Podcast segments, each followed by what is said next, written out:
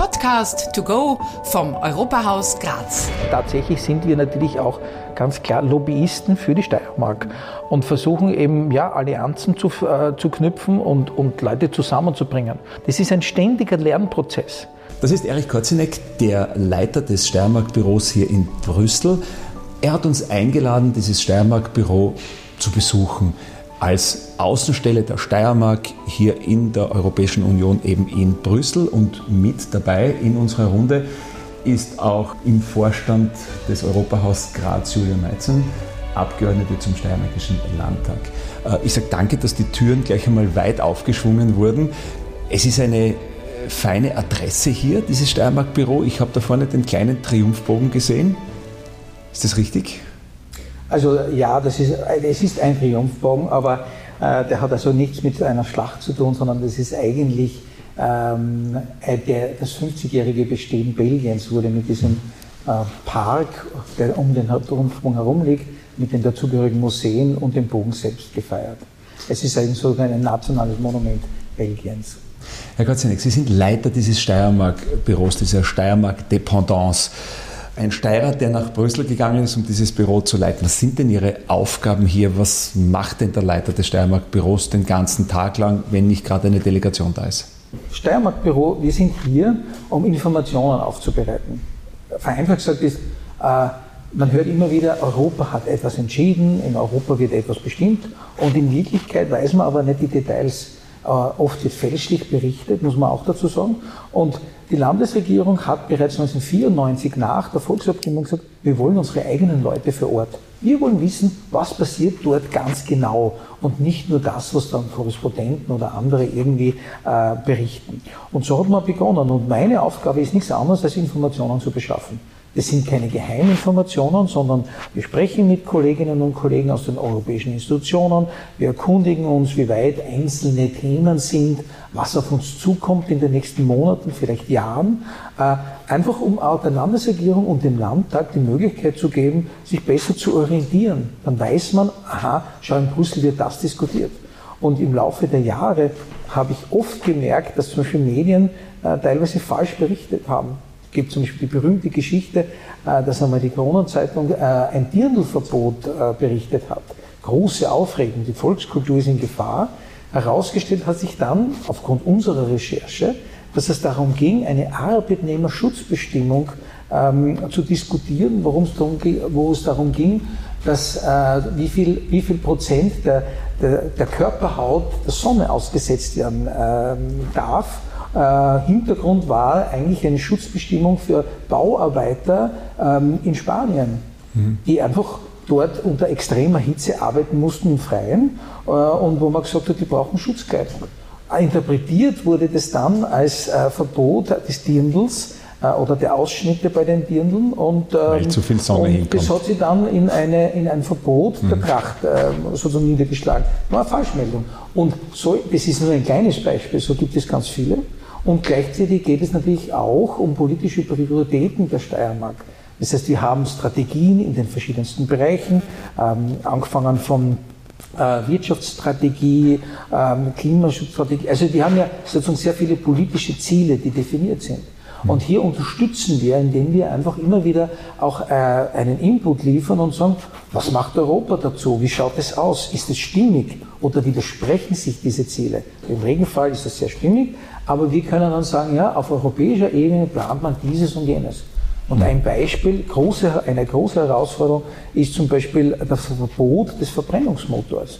Also hier, das hat natürlich unmittelbare Auswirkungen auf unsere Wirtschaftsstrategie, auf unsere Wirtschaftssituation. Graz ist einer der großen Automobilherstellungszentren in, in Österreich mit der Firma Magna. Und wenn wir Autos bauen, die einen Verbrennungsmotor haben und gleichzeitig in Brüssel aber Verbrennungsmotoren verboten werden sollen, äh, ab einem gewissen Jahr, dann ist das natürlich relevant. Und das ist für die Industrie relevant, aber natürlich auch für die Politik, weil ein äh, Elektroauto hat sozusagen braucht weniger oder hat weniger Wertschöpfung, das heißt man muss weniger äh, Leute anstellen, um so ein Auto zusammenzubauen und äh, als ein Benzinauto. Gewisse sozusagen Zulieferer braucht man gar nicht mehr. Mhm. Einen Auspuffhersteller brauche ich dann nicht mehr, wenn ich keinen Verbrenner hat. Der macht und, dann die Soundmodule, nicht? weil die ja, genau. Verbrenner ja dann ohne äh, Geräusch fahren und genau. dann gibt es dann... aber es hat natürlich Auswirkungen. Aber ich verstehe schon, ja, ja. Und wie fängt man das ab? Wohin orientiert man sich? Äh, wie, wohin geht die Debatte? Hier ist es ganz wichtig, auch für die Entscheidungsträger zu Hause zu wissen, was diskutiert man eigentlich in Brüssel? Mhm. Und das ist so wie oft im Leben, man ist konfrontiert sozusagen mit irgendeiner Situation. Diejenigen, die im Grazer Zentrum wohnen und jeden Tag über die Neutorgasse gehen müssen, die wissen, dort ist eine Baustelle und ärgern sich oder freuen sich, je nachdem. Aber man ist konfrontiert mit dem Problem, wenn man vor Ort ist. Mhm.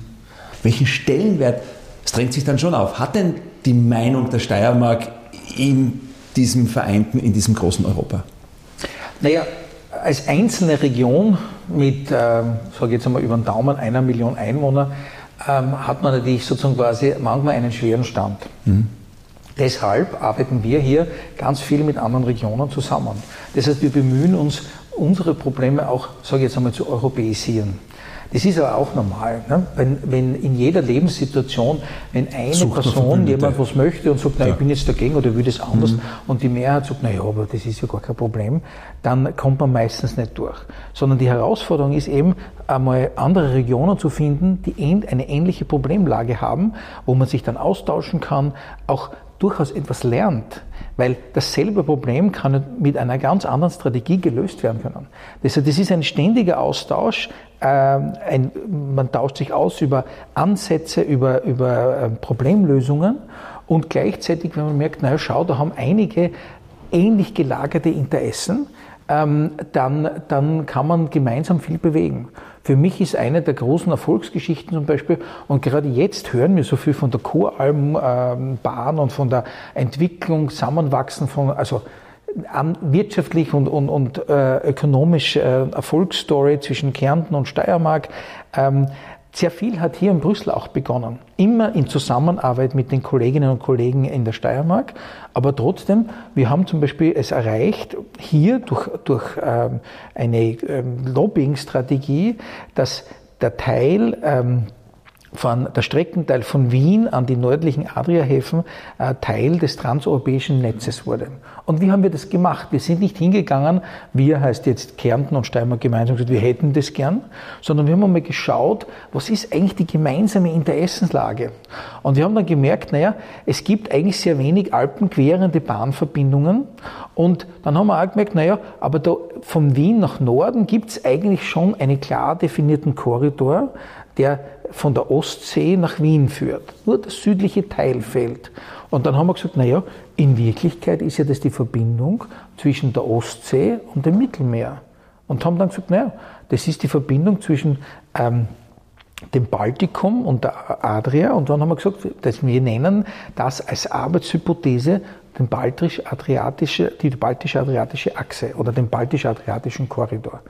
Und wir haben dann auch mit den Polen, mit den Ungarn, mit den Tschechen, mit den Slowaken sehr viel gemeinsam kooperiert, weil wir gesagt haben, na schaut, wenn ihr exportieren wollt, dann geht, seid ihr ja viel, viel schneller sozusagen in Asien beispielsweise, als äh, wenn, ihr, äh, wenn ihr über die Adria exportiert, als über eure Häfen. Also konkretes Beispiel, ein Schiff braucht ähm, heutzutage von, von Bremerhaven oder von Hamburg ungefähr eine Woche, um, um Europa herumzukommen also sprich durch den Ärmelkanal zu fahren, bei Spanien herum, Gibraltar und dann halt Richtung Suezkanal, Richtung Asien. Und ähm, zu der Zeit war, wurde zum Beispiel viel Export aus der Steiermark über Bremerhaven abgewickelt.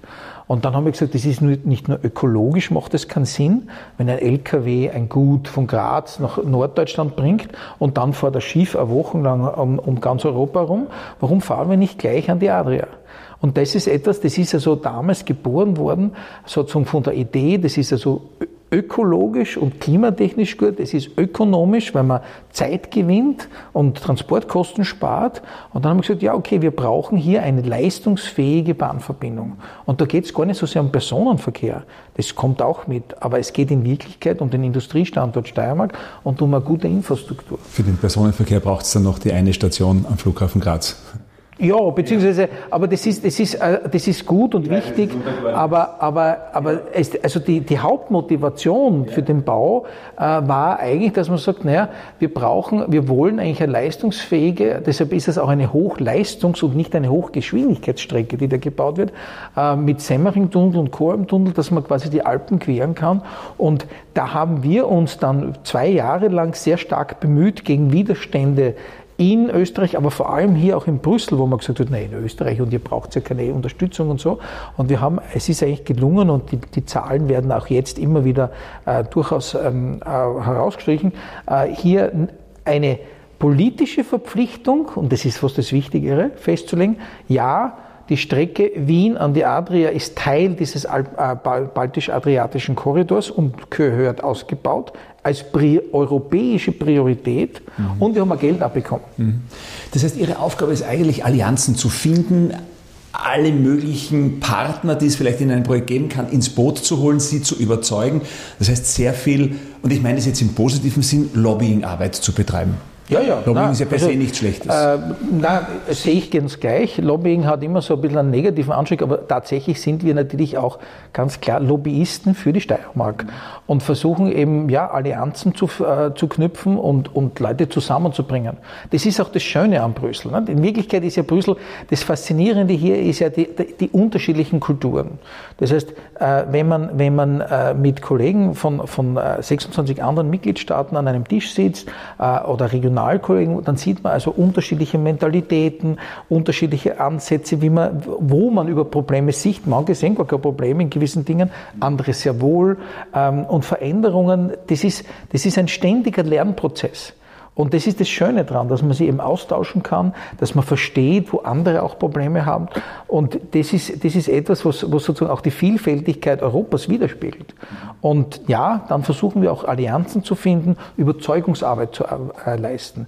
Weil in diesem Prozess, ich sage, für mich ist, das, ist die Arbeit hier als, sage jetzt einmal, Lobbyist für die Steiermark ein, ein Teil des demokratischen Systems. Lobbyismus ist nichts Unanständiges, sondern Lobbyismus heißt in Wirklichkeit, äh, man erklärt seine Anliegen. Mhm. Und man positioniert sie, man, man positioniert sich. Auch, ne? und das, es ist zusätzlich, so, sage ich jetzt einmal, zu den offiziellen Schienen einfach ein Teil des, des, des Meinungsfindungsprozesses.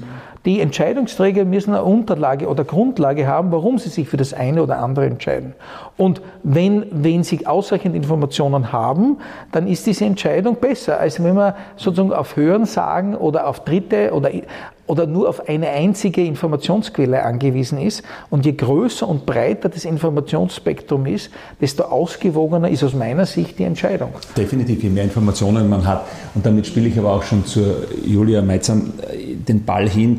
Informationen, also auch Ihre Ansprechstelle, wenn es um Europathemen geht, ist natürlich dieses Steiermark-Haus hier in Brüssel. Wie oft haben Sie Kontakt? Wie sehr seid ihr untereinander im Austausch, was Themen auf der anderen Seite, der Korzinik braucht ja auch Informationen aus der Steiermark äh, und von allen Richtungen. Wie intensiv ist dieser Kontakt?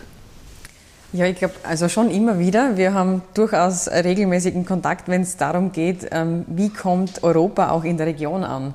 Weil gerade als äh, regionale Abgeordnete ist es mir besonders wichtig, dass Europa in dem kleinen Ort, in der Gemeinde einfach ankommt. Ähm, und wir machen, also gerade aus einer Grenzregion stammend, ist es für mich natürlich besonders wichtig, ähm, die Riesenfördertöpfe der Europäischen Union auch anzapfen zu können. Oder wenn jetzt gerade ein neuer Call aufgeht oder die, die gesamteuropäische Strategie auch mitzudenken äh, und so auch die Regionen zu, also oder beziehungsweise meine Regionen im Speziellen ähm, weiterzuentwickeln. Und jetzt beispielsweise ganz konkret mit großen Förderprogrammen der Europäischen Union, wie zum Beispiel LIDA, wo es um ländliche Entwicklung geht, ähm, oder Interreg, wo es immer um bi- oder multilaterale Geschichten geht. Also zum Beispiel müssen immer zwei oder mehr Staaten zusammenarbeiten. Und ich meine, Steiermark hat doch ähm, mit den Nachbarstaaten in ganz vielen Regionen das große Privileg, eben diese Grenzsituation zu haben, ähm, davon auch profitieren zu können. Und wenn man dann zusammenarbeitet mit seiner Nachbargemeinde über der Grenze, dann gibt es einfach die Möglichkeit, dass viel Zusatzfinanzmittel in die Regionen fließen. Ähm, und da ist zum Beispiel, das ist zum Beispiel immer so ein Anknüpfungspunkt oder wenn ich einfach nachfrage, was gibt es jetzt gerade vielleicht für einen, für einen offenen Call oder mhm. sonstige Dinge, wo könnte man gemeinsam ähm, eine Geschichte machen. Da gibt es einfach ganz viele Anknüpfungspunkte, wie dann Europa in der Region und vor Ort einfach ankommt. Ankommt, abgebildet wird, auch, auch, auch Möglichkeit findet, natürlich auch selbst anzuknüpfen. Das heißt aber, auch Ihr Team, Herr Gotzinek, muss ja dementsprechend breit aufgestellt sein. Ihr müsst ja im Prinzip Augen und Ohren überall haben. Ja, das ist richtig. Ja, wir sind sehr breit aufgestellt, wobei äh, Wie wir groß sind ist dieses Team?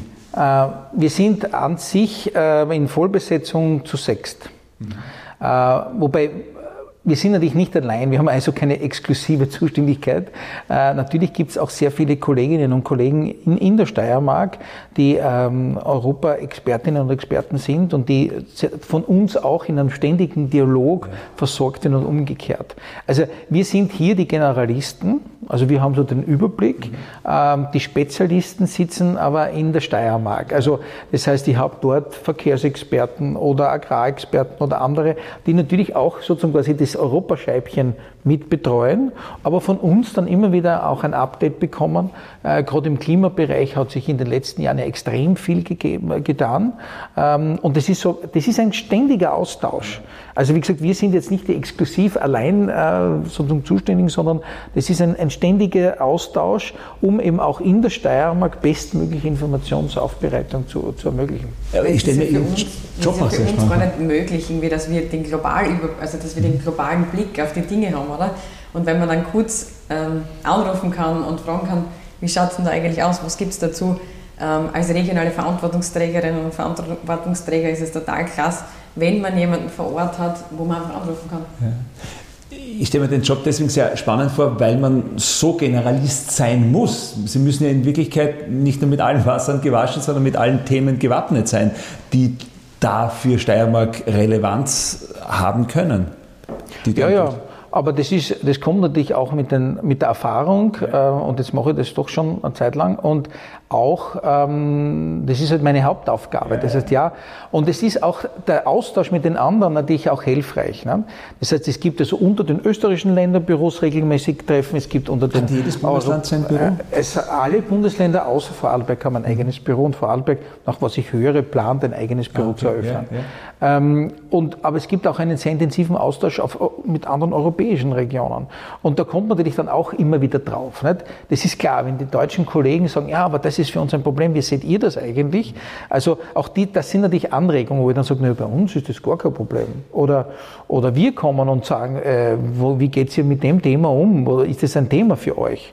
Und, und dann kommt man so drauf, aha, da gibt's äh, eben Deckungsgleichheit oder ganz unterschiedliche Sichtweisen. Und das, das ist, meistens sind natürlich dann ganz konkrete, auch wirtschaftliche oder andere Anliegen hinter solchen Aktivitäten. Das heißt, die Schnittmenge macht es dann natürlich aus. Genau. Und dann kann man etwas auch europäisieren. Ne? Ja, ja. Und es sind oft, wie gesagt, kleine Themen, aber auch ganz gro große politische Weichenstellungen. Ähm, für mich ganz faszinierend, zum Beispiel, was momentan mit dem Wolf passiert. Der Wolf ist so ein Thema, der auch medial immer wieder kommt und wo wir uns auch immer wieder bemühen, äh, von unserer Seite ähm, auch zu, zu klären, was machen die Schweden, wie gehen die damit um? Äh, jetzt gab es ein Treffen sogar auf Ministerebene mit dem, zwischen dem schwedischen äh, Landwirtschaftsminister und dem österreichischen Landwirtschaftsminister. Wir haben das auf regionaler Ebene durchaus auch schon vorgefühlt. Wir haben mit den Deutschen gesprochen und äh, dann gehört, dass das Pony von der Kommissionspräsidentin äh, in Niedersachsen von einem Wolf äh, gerissen wurde. Der emotionale ähm, Ansatz. Emotionale Ansatz, ja. ähm, und wir hören, wie die Italiener damit umgehen, ja. Äh, die ja dann doch ähm, durchaus andere Zahlen haben. Also das ist, und dann, gerade beim Wolf ist es ja auch so ein Thema, der kursiert.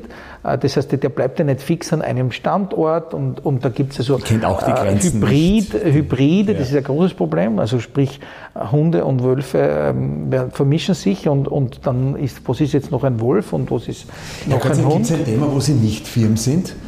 Jetzt ja, ja, das gibt es sicher. Wir haben, wir haben, über die Mobilität gesprochen, über den Verbrenner, über E-Mobilität, über die Choralmbahn, über den Wolf das ist ja eigentlich auch das, was, was ihr Leben ausmacht, dass es so bunt und breit aufgestellt ja, ist. Ja, wobei es gibt natürlich einige Themen, es gibt schon gewisse Themen, äh, wo ich sagen muss, ja, da sind wir nicht so firm. Also zum Beispiel die ganzen Außenbeziehungen, also wenn Sie mich jetzt fragen, ähm, und da gibt es auch wenig Steiermark-Bezug natürlich, ja, äh, deswegen, die, die, das Verhältnis zu den afrikanischen Staaten, mhm. äh, das ist jetzt nicht so nahe. Oder, mhm. oder auch durchaus, sage ich jetzt einmal, militärsicherheitspolitische Details. Wir mhm. verfolgen natürlich die Auswirkungen. Äh, haben Sie gesagt, da gibt es ja ohnehin die Experten. Ja, ja, aber die gibt es auch in den anderen ja. Bereichen. Und wir haben ja sowieso das glaube ich, zweitgrößte Außenhandelsnetzwerk der Welt mhm. mit der Außenwirtschaft Österreich. Also ja, ja, die decken natürlich viel ab. Aber wenn Sie mir jetzt so ad hoc fragen würden, ne, was ist jetzt der Steiermark-Bezug zu Mali oder so, dann würde ich nicht wirklich antworten können. Aber, aber es ist nicht, ja, es, das, aber der Austausch, also das macht natürlich auch Brüssel aus. Also, dass wir, dass wir ähm, an Tischen sitzen und diskutieren und uns austauschen in den verschiedensten Gremien und Zusammensetzungen und, und das, das ist auch das Schöne dran, dass, dass man eben, ja, von anderen lernt lernen kann, aber wie gesagt auch die eigene Meinungsbildung natürlich beeinflusst ist. Und es gibt den Ausschuss der Regionen, wo, wo immer ein Regierungsmitglied, jetzt ist der Landesrat Amon, in der Plenartagung natürlich dasselbe auch hört. Ja? Also das heißt auch auf politischer Ebene ganz spannend, oft die Debatten, auch die Landesrätin Eibinger-Miedl ähm, ist, ist da sehr aktiv und, und bringt sie beim European Chip Act ein und, und, und das ist zum Beispiel für die Steiermark ein ganz klares Thema. Und, und auch, wie gesagt, die Kooperation. Wir haben immer wieder Allianzen zu den verschiedensten Themen mit anderen Regionen. Wir haben es im Automobilbereich, wir haben es beim Chip Act, jetzt gibt es eine neue Allianz der Regionen, wo, wo Chips produziert werden, weil das soll ja sozusagen quasi gepusht werden, damit die Auto, europäische Autonomie ähm, gestärkt wird, sprich die Abhängigkeit von Asien zum Beispiel zurückgeht, der Chipproduktion. Da sind wir dabei. Wir haben auch im, im, Bereich Luftqualität und wir haben also verschiedenste Allianzen. Und das geht aber immer über die zuständigen Regierungsmitglieder. Ähm, aber wir sind sozusagen vor Ort dann und schauen, dass das mit den, dass da auch der Informationsfluss passt zwischen dem, was die Allianz da, was, was da gemacht wird und unseren Interessen als der Steiermark. Jetzt haben Sie gesagt, Sie machen das schon einige Zeit. Wie sind Sie in Brüssel angekommen? Wie empfinden Sie diese Stadt? Was zeichnet Brüssel als Lebensort aus? Also das, was ich am, am bemerkenswertesten finde ähm, an Brüssel, ist einfach diese extreme äh, Internationalität. Also es gibt wahrscheinlich kaum eine Stadt der Welt, die so international ist wie Brüssel. Ähm, selbst New York, würde ich sagen, ist mit der UNO sehr international und natürlich eine viel größere Stadt. Aber Brüssel, Brüssel hat äh, das größte diplomatische Korps neben ähm, New York, ähm, also fast gleich auf.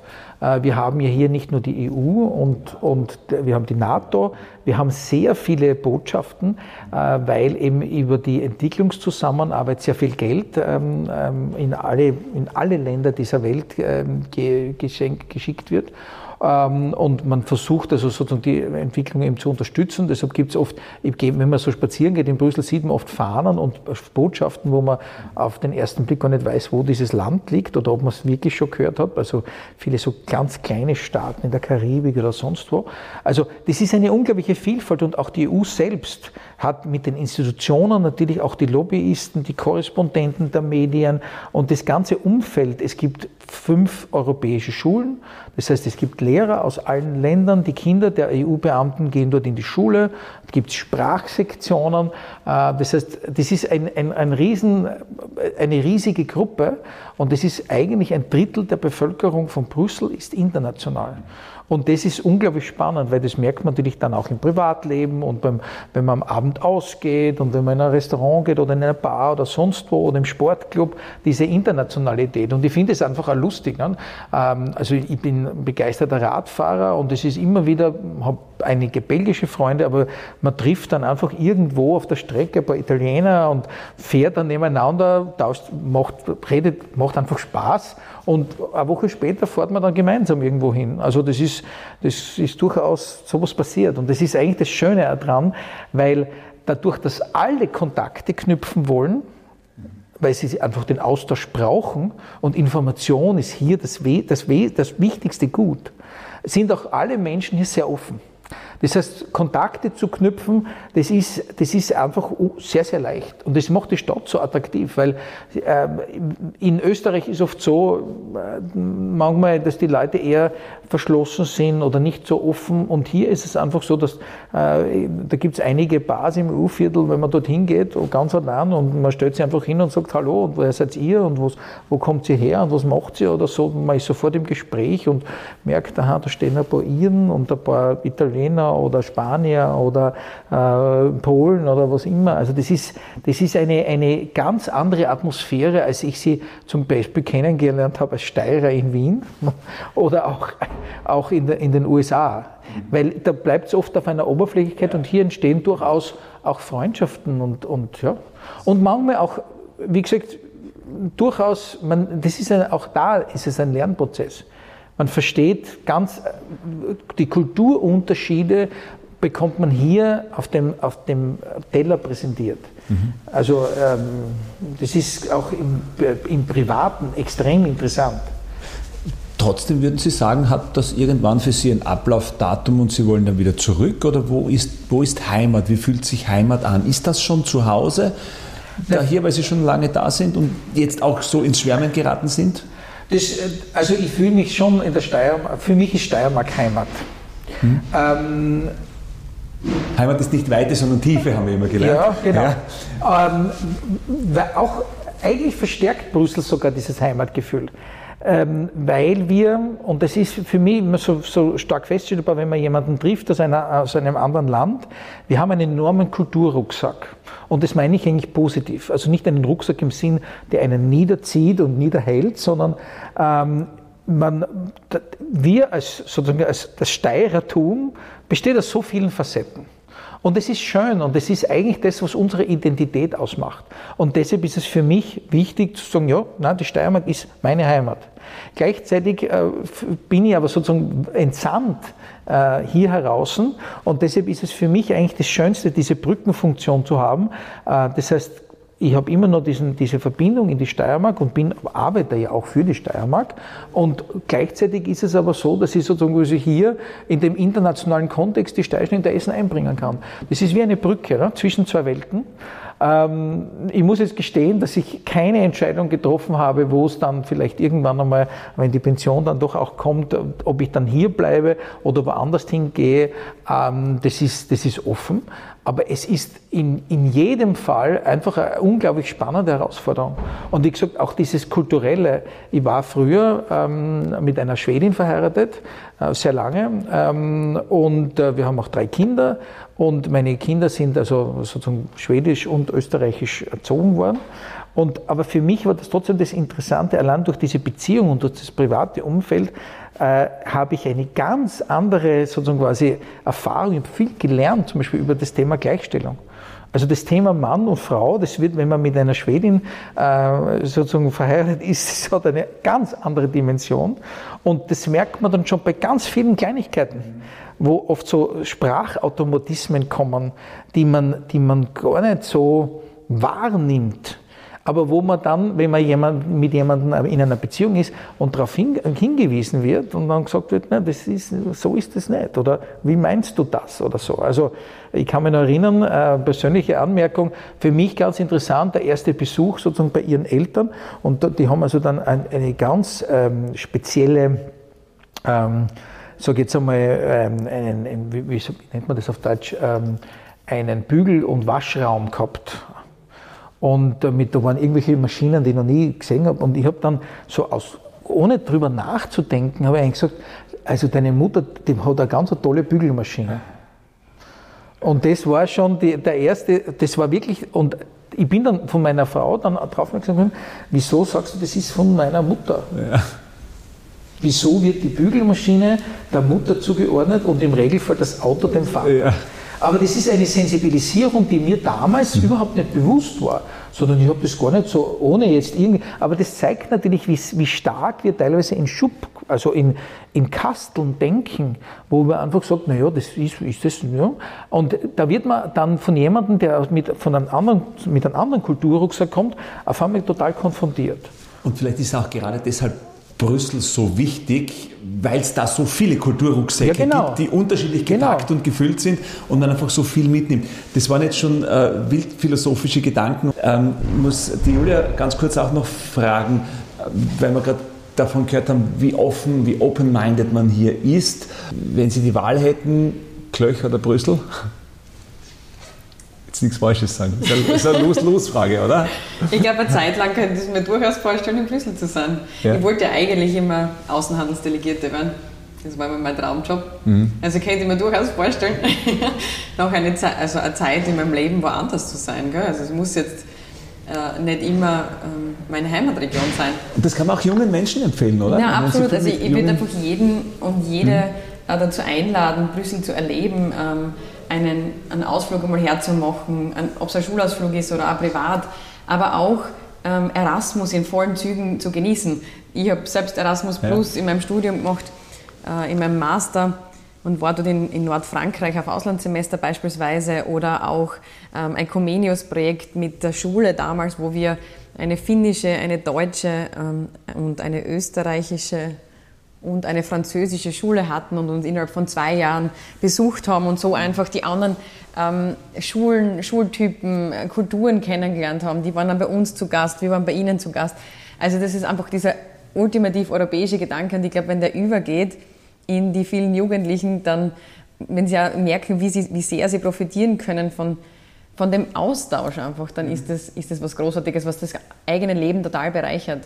Wo man eben, wie der Herr Korzenek schon angesprochen hat, eben beispielsweise die Gleichstellung einfach erlebt. Im Auslandssemester war das auch ganz spannend. Oder allein ähm, Zeitunterschiede, wie, wie Menschen, wie Kulturen Zeit wahrnehmen. Wenn wir jetzt sagen, wir gehen jetzt gleich einkaufen, dann heißt das für manche, ja, so in die nächsten zwei Stunden. Oder für uns Österreicherinnen und Österreicher bocken wir zusammen und gehen wir. Also das sind einfach so Dinge, die es dann ausmachen in, in, in der Zusammenarbeit. Und Oder die Leute, die dann einfach später essen am Abend, weil Ja, einfach genau, der Abend ja, später zum beginnt. Beispiel. Bei uns in Österreich läuft also da gibt es so viele. Dinge, die man einfach im Miteinander dann kennenlernt und die einfach das Leben bereichern und wo man dann aber auch wieder, und das habe ich jedes Mal mitgenommen aus all meinen Reisen oder auch ähm, Sprachaufenthalten, das Zuhause dann auch schätzen lernt. Gell? Also unser, unser wunderbare Steiermark mit dieser Vielfalt, die auch schon angesprochen wurde, dann ähm, zu sehen und das ist dann einfach für einen selbst, also ich bin jedes Mal wieder mit so einer Bereicherung nach Hause gekommen und habe gesagt, aber eigentlich ist der Heim am schönsten. Und, ähm, aber man, ich glaube, das ist über den Tellerrand blicken ist ganz, ganz wichtig und da hat die Europäische Union ja Gott sei Dank wirklich coole Instrumente mit Erasmus und Co., ähm, die man wirklich gut nutzen kann, wo es einfach ermöglicht wird. Weil in Österreich haben wir ja doch jetzt gerade was das Studium angeht zum Beispiel oder auch den Schülerinnen und Schüleraustausch ähm, das Privileg, dass wir jetzt, dass das jetzt von uns nicht finanziert, privat finanziert werden muss, aber in anderen Schulen, in anderen Ländern ist es ja durchaus so. Äh, beispielsweise der Master, wo ich auf Auslandssemester war, hätte 50.000 Euro gekostet. Ist für uns etwas, was wir uns einfach schwer vorstellen können. Äh, aber wenn ich über Erasmus Plus dann quasi den, den Platz von dem anderen kriege und derjenige meinen Platz in meiner Heimatuni, dann ist das was, was einfach möglich ist für viele Familien. Und auch Und- das ist EU. Und das ist EU, genau. Ja, Und das kommt dann auch bei mir in der Familie an. Und, und daran, darum geht es mir. Wie, darum geht's mir. Wie, wie schaffen wir EU vor Mhm. Ort? Wie wird es klar, das ist die Europäische Union? EU vor Ort ist ein gutes Stichwort. Herr Korzinek, ich sage an der Stelle danke für das Gespräch. Wahrscheinlich gibt es auch immer wieder mal jemanden, der vor dem Steiermarkhaus steht, anläutet und sagt, ich wollte nur mal schauen. Auch ein Stück äh, Heimat. Gibt es das immer wieder, dass wer Das kommt immer wieder vor. quasi unangemeldet da ist und sagt, ah, schau, Steiermark. Ja, das kommt äh, öfter vor, als man glauben sollte. Ja, kannst mir vorstellen. Ähm, ist auch ein großes Türschild draußen mit dem Steiermark-Wappen. Ja, und eine schöne Gegend, also eine der schönsten Straßen von Brüssel. Ähm, und äh, also wir haben auch damit im Grunde genommen kein Problem und freuen uns über, über Besucher. Ja. Und insofern ähm, ist, es, ist es sehr schön. Und ich wollte es auch noch, noch ähm, ein bisschen ergänzen, von wegen vor Ort. Also bei uns kann man auch ein Praktikum machen. Äh, allerdings nicht für Schüler, sondern, sondern äh, für Studenten. Aber man kann bei uns also, wie gesagt, ein Praktikum machen. Und das ist zum Beispiel auch eine Möglichkeit, dann Brüssel live zu erleben. Ja, das war unser Besuch im Steiermark-Büro in Brüssel bei Erich Korzinek, der über den notwendigen und auch positiv konnotierten Lobbyismus für die Steiermark gesprochen hat, das Leben hier und auch die vielen interessanten Begegnungen. Eine haben wir übrigens noch, eine interessante Begegnung im Rahmen unseres Brüssel-Besuchs. Das Team des Europahauses Graz ist Gast in der privaten Wohnung von Martha und Fabian Lutz. Sie ist Steirerin, gelernte Apothekerin, die hier in Brüssel übrigens auch als Apothekerin arbeitet. Er kommt aus Wien, war dort Beamter und gemeinsam mit seiner Frau ist er seit 20 Jahren in Brüssel, arbeitet als Jurist für die Europäische Kommission. Hier hat das Ehepaar die Kinder großgezogen und hier den Lebensmittelpunkt gefunden. Über Arbeit und Privates hören Sie mehr in der nächsten Ausgabe. Mein Name Oliver Zeisberger. Ich freue mich jetzt einmal auf drei Dinge. Eine gute Bewertung unseres Podcast to go, auf die nächste spannende Begegnung mit der Familie Lutz hier in Brüssel und auf viele, die den Podcast to go vielleicht schon abonniert haben, aber wenn noch nicht, das auch gleich machen werden. Also dann, bis zur nächsten Ausgabe.